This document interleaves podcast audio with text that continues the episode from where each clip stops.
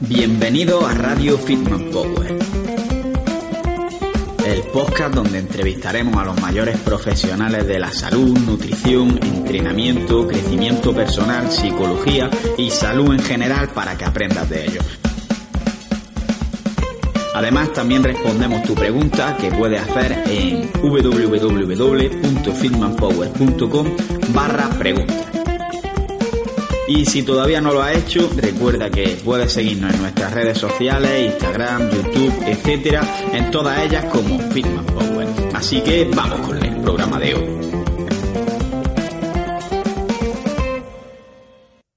Muy buenas, hijos del hierro. Bienvenidos aquí a un nuevo episodio en Radio Fitman Power. Hoy tenemos con nosotros a Marcos GT de Cultura de Gym que me habéis pedido ya varios que lo entreviste y por fin lo tenemos aquí. Y vamos a hablar con él sobre qué hacer durante una lesión. En esta primera parte nos vamos a centrar en la parte de nutrición y vamos a hablar sobre cuántas calorías deberíamos consumir durante una lesión, si deberíamos estar en superávit, en déficit, en normocalórica, etcétera, y cómo cambia nuestro consumo calórico durante la lesión.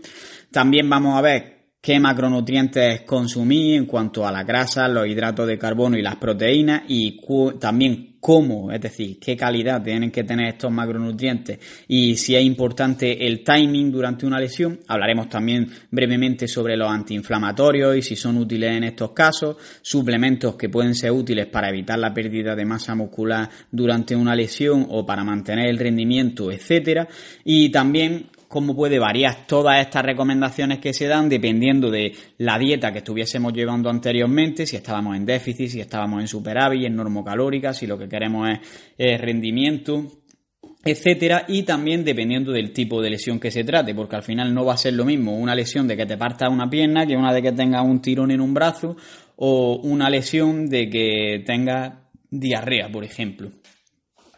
Bueno, pues eso es lo que vamos a hablar en esta parte de la entrevista y quiero también, antes de nada, pedir disculpas porque eh, estaba su perro un poco revoltoso y de vez en cuando se le escucha de fondo en la entrevista y puede que, que sea algo molesto en algunas ocasiones, pero en general la entrevista se, se puede entender bien y estoy seguro de que os va a gustar.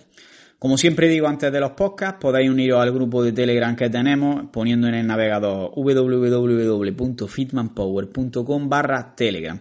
Y ahí directamente os sale para que os descarguéis la aplicación si no la tengáis o para que os metáis dentro del grupo. Tenemos un, buen ambiente y la verdad que está de puta madre, así que estáis invitados. Y sin enrollarme más, os dejo con la entrevista y disfrutad de Marco cómo suena. Voz imposible va a llegar ya. Nadie me va a frenar. Ahora soy yo el que se va a levantar. Yo escucha cómo suena.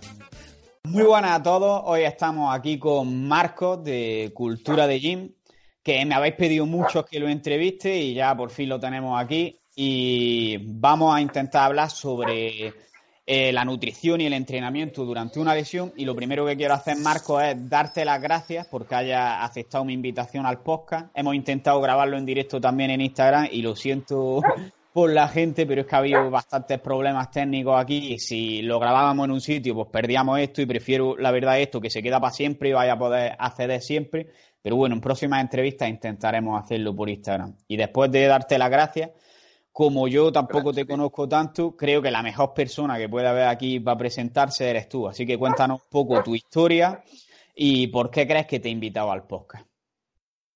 Mm, bueno, llevo años en el mundo del gimnasio, del culturismo, me encanta todo lo relacionado con las pesas, deportes de contacto y imagino que, no sé, te podrías en contacto conmigo por, que soy una persona, no sé, muy inquieta, que siempre va un poco más allá y lleva la información un, pasito más allá de lo que socialmente se ve por suficiente o válido. No sé cómo explicarlo. La, verdad. E inquieta. La verdad es que me puse en contacto porque empecé a seguirte porque me decían entrevista a Marco, entrevista a Marco y yo no te conocía todavía. Empecé a seguirte y después de un tiempo vi la verdad eso, que va un poquito más allá. Por ejemplo, vi artículos tuyos sobre este tema del entrenamiento y nutrición en lesiones y la verdad que iba, mm, me gustaba bastante. Y bueno, eh, vamos a empezar un poquito a hablar sobre el tema y lo primero es que cuando alguien está lesionado suele haber muchas posturas diferentes. Hay gente que empieza a hacer déficit calórico para no acumular grasa. Hay gente que lo que hace es comer más para no perder masa muscular, otros que directamente dejan de cuidar su alimentación y comen cualquier cosa porque para ellos no tiene sentido cuidar la alimentación si no estás haciendo ejercicio. Y creo que el problema aquí es que no se tienen claros los objetivos que deberíamos tener durante una lesión. Entonces, quiero que me digas cuál crees que debería ser este objetivo, tanto a nivel de salud como a nivel de rendimiento o estético. Es que creo que empezando por el punto de que cuando tienes una lesión y acudes a un equipo médico, que te valoren, que te den soluciones, a nivel nutricional nunca se abarca nada. Nadie te da ningún tipo de recomendación. Te dicen reposo, te dan antiinflamatorios o medicamentos para el dolor y tiempo. Y nadie te da pautas específicas, excepto que seas un deportista de élite y ya tengas tu equipo de, personas, pero creo que hay mucho desconocimiento en este sentido. De hecho, las tres alternativas que tú presentas, tanto el déficit como un superávit, como abandonar totalmente cualquier tipo de pauta nutricional, eh, son tres errores muy grandes. Eh, normalmente, dependiendo del tipo de lesión, pero realmente una lesión es algo similar, pero magnificado, de lo que ocurre en un entrenamiento. Es decir, es un daño que requiere eh, energía y tiempo para recuperarse. Entonces, eh, se, debe, eh, se debe dar un apoyo nutricional adecuado y se debe incrementar las calorías. Cualquier tipo de lesión incrementa el gasto calórico. la asimilación proteica, o sea, la necesidad de proteínas y la necesidad de energía, bien sea con grasas o, o hidratos de carbono. Dependiendo de la lesión, pues estaríamos hablando de un incremento de un 10, 15%, de un 40%, eh, dependiendo si es un miembro, si es una lesión grande en el tren superior, pero siempre debe haber un incremento en el aporte proteico y calórico. Vale, entonces estamos diciendo que por el simple hecho de estar lesionado, digamos que tu, gasto calórico que va a tener en reposo, por así decirlo, va a aumentar ya de por sí. Entonces, se incrementa se supone que vas a tener que comer más para estar en normocalórica con respecto a lo que comías aunque estuviese entrenando o más o menos igual, porque claro, en el otro, en la otra parte también tenía el entrenamiento que suma calorías también que vas a gastar, ¿no? Claro, es que depende del tipo de lesión, por eso digo, no es lo mismo una lesión en un antebrazo, que tengas una tendinitis en los extensores del antebrazo, que que tengas eh, el fémur roto. De todas formas, eh, aunque quitemos el entrenamiento de la ecuación, si por ejemplo rompemos el fémur y tenemos muletas y nos movemos, el simple hecho de la deambulación ya incrementa también bastante el gasto calórico. De hecho, por ejemplo, andar con muletas es, al fin de cuentas, es un gesto anaeróbico, que es lo mismo que sucede con los deportistas que trabajan anillas, que trabajan el potro, y es una demanda calórica también muy alta que hay que sumar a mayores de la lesión. Y como tú decías antes, lo que suele hacer la gente es bajar mucho las calorías por no incrementar el tejido graso, o incluso abandonar totalmente la dieta, lo cual es un error porque también se necesita un aporte proteico adecuado. Entonces, ¿cuál crees que debería ser el objetivo a perseguir aquí? ¿El de mantener la mayor cantidad de masa muscular posible, eh, no acumular demasiada grasa o qué es lo que deberíamos perseguir aquí como prioridad? Ambos. Eh, si hablamos de una persona, por ejemplo, que la típica, el típico usuario random de gimnasio que hace una dieta con cinco o seis comidas, con proteínas, y llega a un punto que se lesiona, debe incrementar un poco lo que es el consumo de proteínas y debe, es que dependiendo si está en definición o en volumen, debe al menos mantener lo que es un normo calórico y, desde mi punto de vista, incrementar un poco. Eh, he perdido un poco el hilo ahora mismo. Vale, la pregunta es que si en resumen lo que estás diciendo es que lo que tendríamos que hacer sería mantener una normocalórica, teniendo en cuenta que no conocemos realmente nuestra normocalórica en la nueva situación con la lesión, porque lo que queremos es no perder masa muscular y por tanto hacer un déficit podría aumentar las posibilidades de perder masa muscular, pero tampoco queremos acumular demasiada grasa. Entonces, si hacemos un exceso de calorías más grande o descontrolamos la dieta, va a pasar esto, ¿no? Vale. Eh, tendríamos que ver el tipo de lesión y si la lesión requiere, por ejemplo, inmovilización o si es una lesión que nos permite más o menos mover un poco el miembro. Si hablamos de inmovilización y no podemos trabajar, una normocalórica sería lo suyo, teniendo en cuenta el incremento de calorías que produce la propia lesión. Yo aquí siempre suelo recomendar entre un 10 y un 15%. Es decir, establecemos una dieta normocalórica, 2.200 calorías, pongamos, le sumas el 15% y con este 15% incrementas de una forma proporcional tanto las proteínas como los carbohidratos como las grasas. Aparte, en este punto es muy importante también el perfil de grasas por la respuesta inflamatoria y demás. Si la lesión no requiere inmovilización y nos podemos mover y podemos seguir entrenando de una forma adecuada, habría que sumar unas 400, 500 calorías, que es la demanda de un entrenamiento medio alto, y aparte un 10-15% de la lesión. Pongamos una lesión estándar de una rotura muscular, seguirnos a lesiones muy graves como quemaduras o así, que esto sí que ya incrementaría muchísimo por la demanda del sistema inmune, etcétera, etcétera, etcétera. Pongamos una media de un incremento de unas 700 calorías con un 15% de proteínas, 50% de hidratos, lo, lo común. Vale, y ahora que entra un poquito en el tema de las proteínas, los hidratos, la proteína la vamos a dejar para un poco más adelante porque creo que es un macronutriente en el que en este caso tenemos que profundizar bastante más. Pero en cuanto a la grasa y los hidratos de carbono, eh, qué cantidades y tipos de, hidratos de carbono y grasa serían recomendables durante una lesión? Pues si no establecemos peso ni altura de un sujeto, eh, vamos a hablar por cantidad por kilo. Entonces, yo grasas para volumen, tanto en volumen como en definición, los rangos en los que me suelo mover en grasa son entre 0,8 y 1,2 en deportistas de estética. Deportistas de fuerza se puede subir hasta 1,5 dependiendo del entreno es muy importante el perfil de grasas. Eh, lo que sucede, eh, siempre es importante la permeabilidad de la membrana plasmática y esto se crea con un, equilibrio entre diferentes tipos de grasas. Eh, cuando hablamos de lesiones y hablamos de procesos inflamatorios y cuando acudimos a artículos, a las webs, hay muchos artículos que se centran en la reducción del proceso inflamatorio, es decir, en dar mucho aporte con omega 3, eh, incluso con cúrcuma y 50.000 productos que a priori palían un poco el, digamos, el incremento de la respuesta inflamatoria. Esto es un error muy grande. De hecho, yo, eh, si llevo un atleta que consuma diario omega 3, bien sea en forma de suplementos, de pescado azul, de lo que sea, y tiene una lesión, lo primero que hago es recortarle un poco el, el aporte de omega 3. Porque aunque sí que es importante la permeabilidad a nivel plasmático, también es importante no cortar la respuesta inflamatoria porque es fundamental para la recuperación y la regeneración, tanto de tejido muscular como de tejido óseo. Y lo que es el perfil de grasas, intentaría tirar por aceite de oliva, eh, mantener las grasas saturadas entre un 8 y un 10%, pero lo que es el omega 3, eh, reducirlo, al menos a dos comidas con pescado azul para la semana. Es decir, dar un aporte, pero muy mínimo. Y referente a hidratos de carbono, tirar por los complejos. Eh, sobre todo si es una lesión larga eh, por los complejos, y no subir nunca del 60% de hidratos. No sé si quizás estoy yendo mucho allá, pero quiero, me gusta que este tipo de cosas queden claras. No, no, está bastante bien las recomendaciones. Entonces sería bajar el omega 3 porque es importante seguir manteniendo la respuesta inflamatoria del cuerpo, porque al final hemos dicho lo de, lo de los objetivos de mantener masa muscular y perder y que y no mantener no ganar demasiada grasa, perdón, pero al final por, por encima de todos estos objetivos durante una lesión está el de recuperarse de la lesión, que al final va a ser lo básico.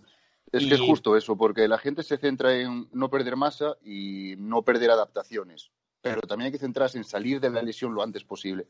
Entonces, lo que es cortar la respuesta inflamatoria, que es lo que te digo, por ejemplo, en la medicina te suelen dar antiinflamatorios, fármacos para el dolor, siempre que puedas aguantar el dolor y siempre escaparte del dolor es adaptativo, siempre que puedas tolerar este tipo de cosas es mejor dar eh, la mínima farmacología posible porque van a coartar la respuesta inflamatoria y van a prolongar tu lesión con la pérdida de adaptaciones, sobre todo.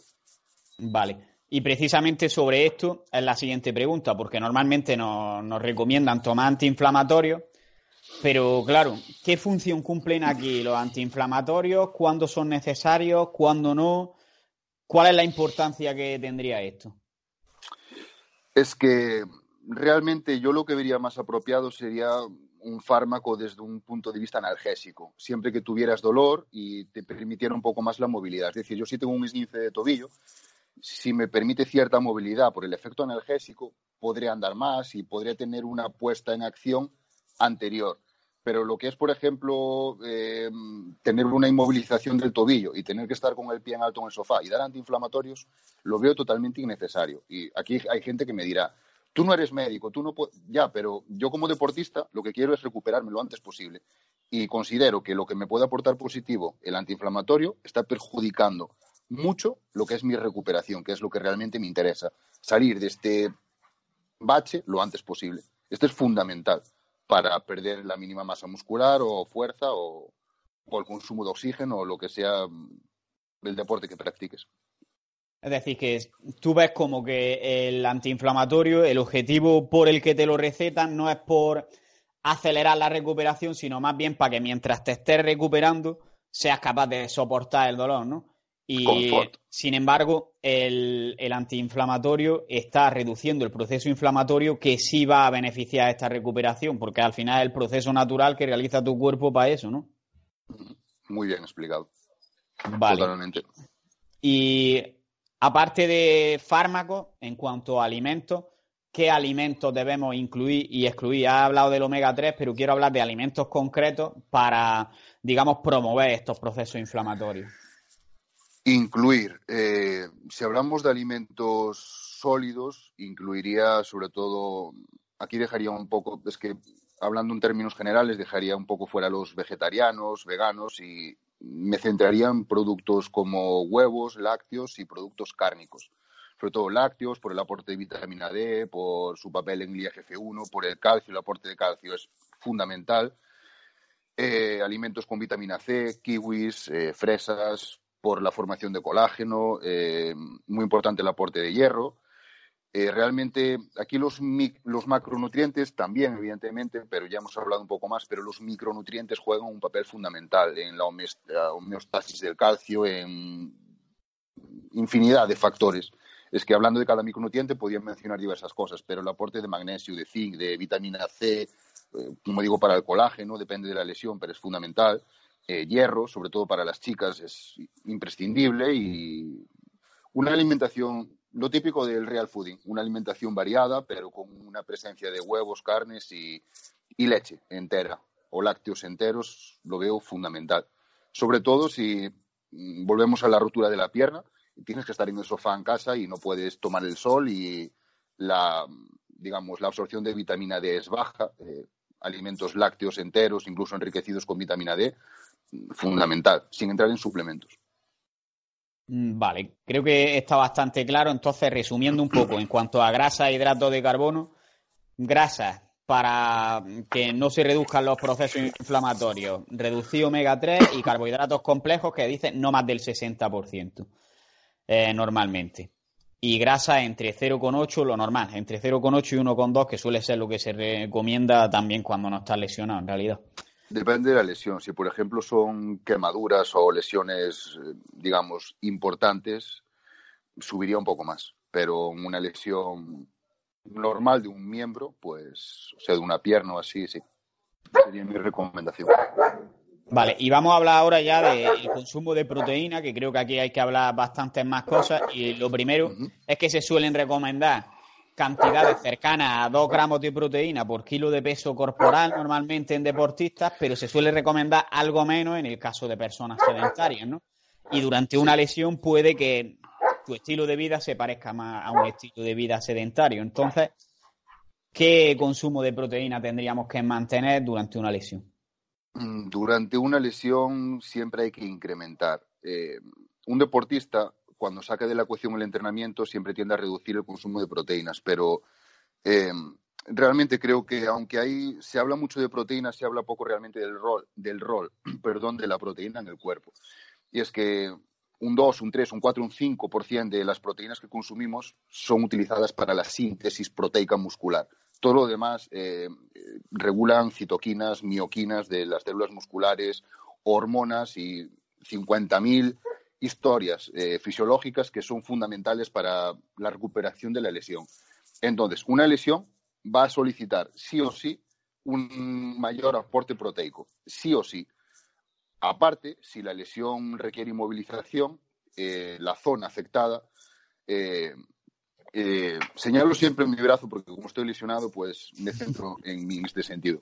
La, la zona afectada va a perder adaptaciones. Entonces, estas adaptaciones pasan, por ejemplo, por un por una, o sea, pasan por una mayor necesidad proteica, pero la capacidad para utilizar proteínas se disminuye. Entonces, aquí gana más importancia lo de la distribución de las comidas, lo del timing proteico que se conoce, e incluso lo de la utilización de suplementos para incrementar, digamos, la respuesta anabólica, porque se crea un evento que se conoce como resistencia anabólica en esta zona. Entonces, ciertos suplementos que no suelo recomendar nunca, como los BCAs o el HMB, aquí sí que pueden cobrar bastante sentido. Incluso la creatina, que no se habla mucho en este, en este contexto, pero la creatina me parece un suplemento fundamental y casi imprescindible en, en lesionados, que la gente cuando se lesiona saca la creatina. Es un error. Lesión, creatina. Vale, ahora vamos a pasar a hablar un poco más profundamente sobre esto de los suplementos que recomiendas como un apartado específico.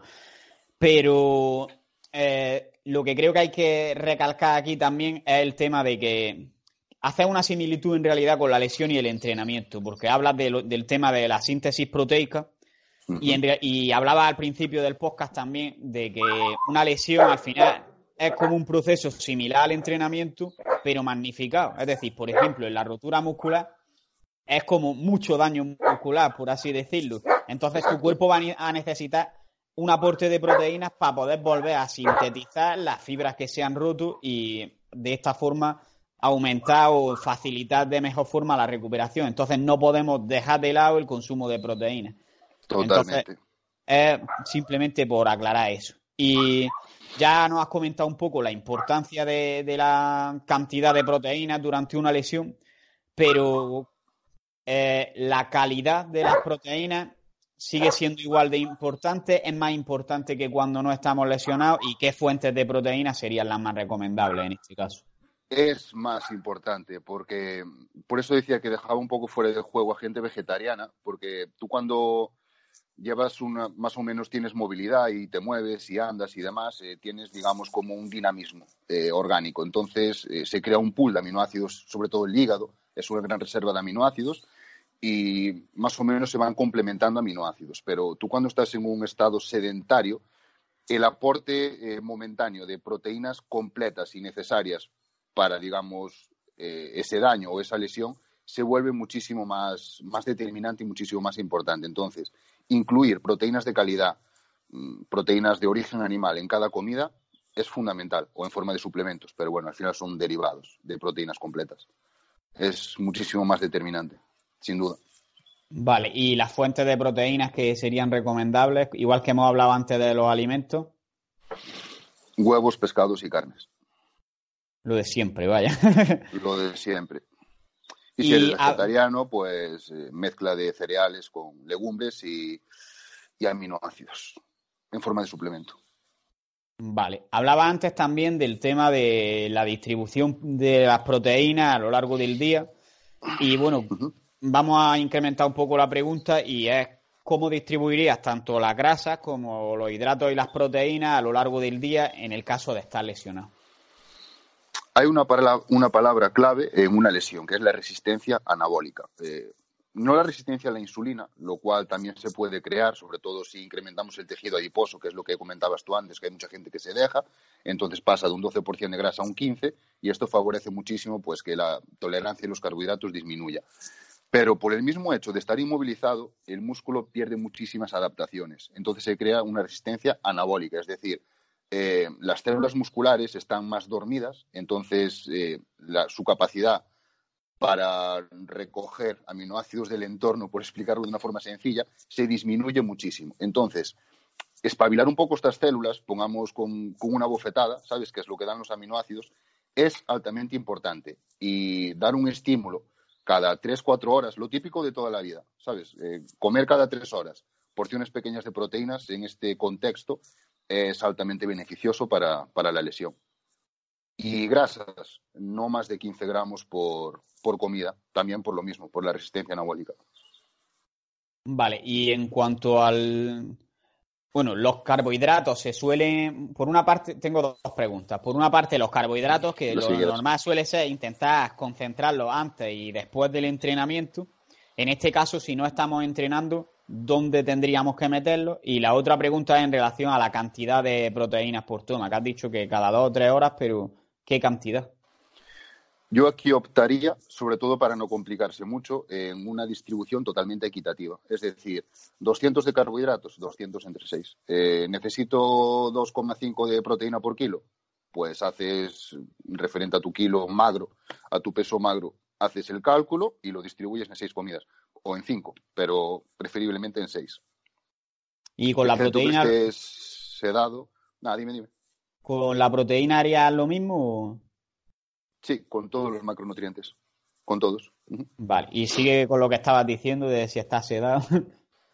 Claro, excepto que este es un estado de sedación por una lesión grave y pues te pases tumbado durmiendo 16 horas al día. Entonces no te obligues a hacer seis comidas, que es también una duda que me tienen preguntado y no, no, a ver si estás seis horas despierto, haz, haz dos comidas y ya. Intenta dar un aporte proteico un poco más elevado y, Vale, entonces digamos que en este caso lo que hace que sea importante el timing, que normalmente no lo es tanto, es que estamos quitando de la ecuación el entrenamiento. Y normalmente, eh, aunque el entrenamiento lo que hace es estimular la degradación proteica durante ese momento, en el post-entreno lo normal es que se estimule la síntesis proteica. Y al estar perdiendo esa mayor síntesis proteica, pues viene bien incrementarla haciendo más comida mediante un aporte más continuo, ¿no? Sí, aparte más abierto una ventana a, un estudio, con el mismo no recuerdo los autores, y es un estudio que hablaba un poco de cómo funciona la, rotación proteica en, lesiones. No sé si sería de Stuart Phillips, y de hecho, después cuando subamos el vídeo pondré este estudio, porque me parece súper interesante. Eh, normalmente tendemos a pensar que como estamos inmovilizados y como la lesión crea una degradación, que la degradación proteica, que es lo que más nos lleva a la pérdida de masa muscular. Y realmente no es esto. Lo que más nos lleva a la pérdida de adaptaciones es la pérdida de síntesis proteica. Por eso vuelvo a recalcar la importancia del equilibrio entre, entre ácidos grasos y lo del timing de las proteínas. Esto es muy importante para no perder dicha resistencia. Y sobre todo, lo más fundamental es no abandonarse y tanto incrementar el tejido adiposo, o sea, incrementar la cantidad de grasa, y moverse lo máximo posible para no perder adaptaciones. Esto es fundamental, fundamental, porque la degradación en lesiones no es tan importante. Entrenando muchísimo, pero en lesiones no. Hay una diferencia muy, muy grande. Vale, que el objetivo va a ser mantener la síntesis lo más alta posible. Y una pregunta relacionada con esto del timing. Si yo, por ejemplo, soy una persona que normalmente hago ayuno intermitente, que por ejemplo hago mi primera comida del día a las 3 de la tarde y la última a las 8 de la noche o a las 9, eh, ¿es recomendable que siga haciendo ayuno intermitente durante una lesión? Si la lesión es muscular, no. Si la lesión es intestinal o sí, es que depende de la lesión. Hombre, claro. Hablar de lesión abarca... Te estás refiriendo más o menos en realidad a decir que si tengo diarrea, igual si viene bien que no coma. Claro, o cualquier tipo de lesión del sistema inmune. Por ejemplo, si es que lesión puede abarcar incluso una gripe, ¿sabes? Pero, por ejemplo, si tienes cualquier tipo de enfermedad del sistema digestivo, si te operan la apendicitis, puede ser considerado como una lesión y ahí sí ayunaría. En cambio, si es una lesión propiamente de deportistas de músculo esquelético, intentaría no hacerlo. Claro, una lesión de, golpe, de rotura de un músculo, eso es diferente, ¿no? Vamos, a, vamos a separar un poquito los conceptos. Claro, a segregar un poco, porque hay gente que podrá decir, es que yo tengo, no sé, una infección y una infección, no sé, pues si me infectó un tatuaje, no puedo entrenar, pues lo considero lesión. Ahí sí que podrías ayunar porque el ayuno favorece el reciclaje celular y favorece la, recuperación. Ahí sí. Vale. Y ha hablado antes también del tema de los aminoácidos ramificados, que normalmente yo tampoco los recomiendo en situaciones normales, pero tú dices que los BCA sí pueden ser útiles en el caso de que se trate de una persona lesionada. Entra un poquito más a fondo y explícanos el por qué. Muy útiles. Eh, me molesta apoyar este suplemento, pero Sí, en lesiones, bueno, y, en no lesiones también hay contextos en los que sí los veo útiles, pero en lesiones, por lo de la resistencia anabólica, hay un aminoácido clave en los BCAAs, que es la leucina, que da una señal química. Lo que hablamos antes de que la célula está como menos receptiva, pues la leucina le da como una pequeña bofetada a la célula y le dice espabila y sintetiza proteínas.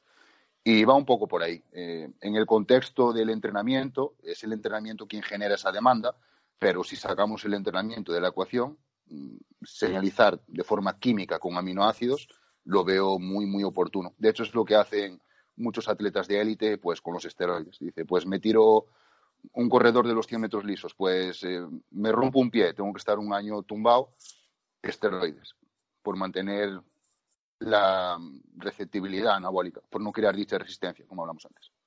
No voy a quedar con esa palabra, resistencia anabólica, y voy a girar en torno a eso.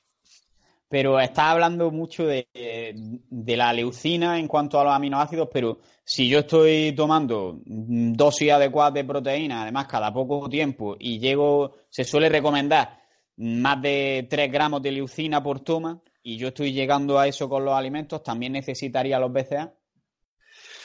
Sí, eh, si es una lesión larga en la cual se pierden, porque se pierden muchas adaptaciones a nivel muscular las primeras semanas, de hecho las adaptaciones más importantes se pierden a partir de los 15 días de la inmovilización. Eh, si vas a estar tres meses con inmovilización, a partir de los, del mes, de las cuatro o cinco semanas, mm, valoraría el papel de los BCAs en las tres comidas principales, por lo menos, sí. Es decir, lesiones más cortas igual no es necesario, pero lesiones más largas sí, ¿no? Vale. Y ahora que hablamos de suplementos. A ver, una cosa es lo que, lo que dice la ciencia y otra cosa es lo que yo haría. Eh, a mí, si me, inmovilizan un, miembro, una rodilla o un codo, yo los tomaría a partir de la primera semana. Lo que pasa es que aquí la ciencia no es muy clara, pero para mí sí sería importante incluirlos desde, desde antes. Bueno, que tampoco va a perder nada, entonces más vale prevenir que curar, por así decirlo, ¿no? Correcto. Vale. Y ya que hablamos de suplementos, ¿qué otros suplementos consideras que podrían ser útiles durante una lesión que igual la gente no suele considerar? La creatina, fundamental, porque creo que es el primer suplemento que se quita, porque se dice creatina, generación de ATP. Eh, como no entreno, creatina fuera. Eh, la creatina es importantísima, sobre todo hay una adaptación que se pierde muy rápido, que es la tolerancia de, a la glucosa del músculo, y la creatina pues favorece que los transportadores de glucosa, los, los GLUC4, se mantengan durante más tiempo. Entonces la creatina sin duda aparte mejora la hidratación en la zona, lo cual es importantísimo para, para, para mejorar la lesión y es creatina fundamental. Eh, eh, minerales, como dije antes, si llevas una alimentación, pues a mí no me gustan los vegetales y tal. Eh, píllate un polivitamínico con minerales, aunque no esté bien recomendar así de forma genérica, pero píllate un polivitamínico para la gente que no entiende mucho de esto. Yo, si fuera para mí, vería muy importante el selenio, importantísimo por el sistema inmune, el fósforo, el calcio, el zinc. El calcio es fundamental, al menos un gramo. Y la vitamina D, como dije antes, sobre todo si te, te impide salir de casa la lesión. Y suplementos así de forma un poco genérica, que sean asumibles en el precio, pues creatina, minerales, mm, vitamina C por el colágeno y realmente pues tampoco, es que llevando una alimentación correcta tampoco haría falta. Dependería un poco de la persona, de lo que le guste comer y lo que no. ¿Y qué te parece eh, el uso de HMB? Que yo tampoco suelo recomendarlo como norma general, pero puede ser que a lo mejor en personas muy mayores o en el caso de, una lesión sí pueda tener cierta cabida. ¿Consideras que es útil este suplemento cuando tenemos una lesión? Sí lo es. Es que las lesiones en las personas mayores cobran incluso muchísima más importancia. Eh, el HMB, HMB se comercializa en varias formas. Eh, el FA sería el que yo recomendaría, el Free Acid, y sí lo vería útil.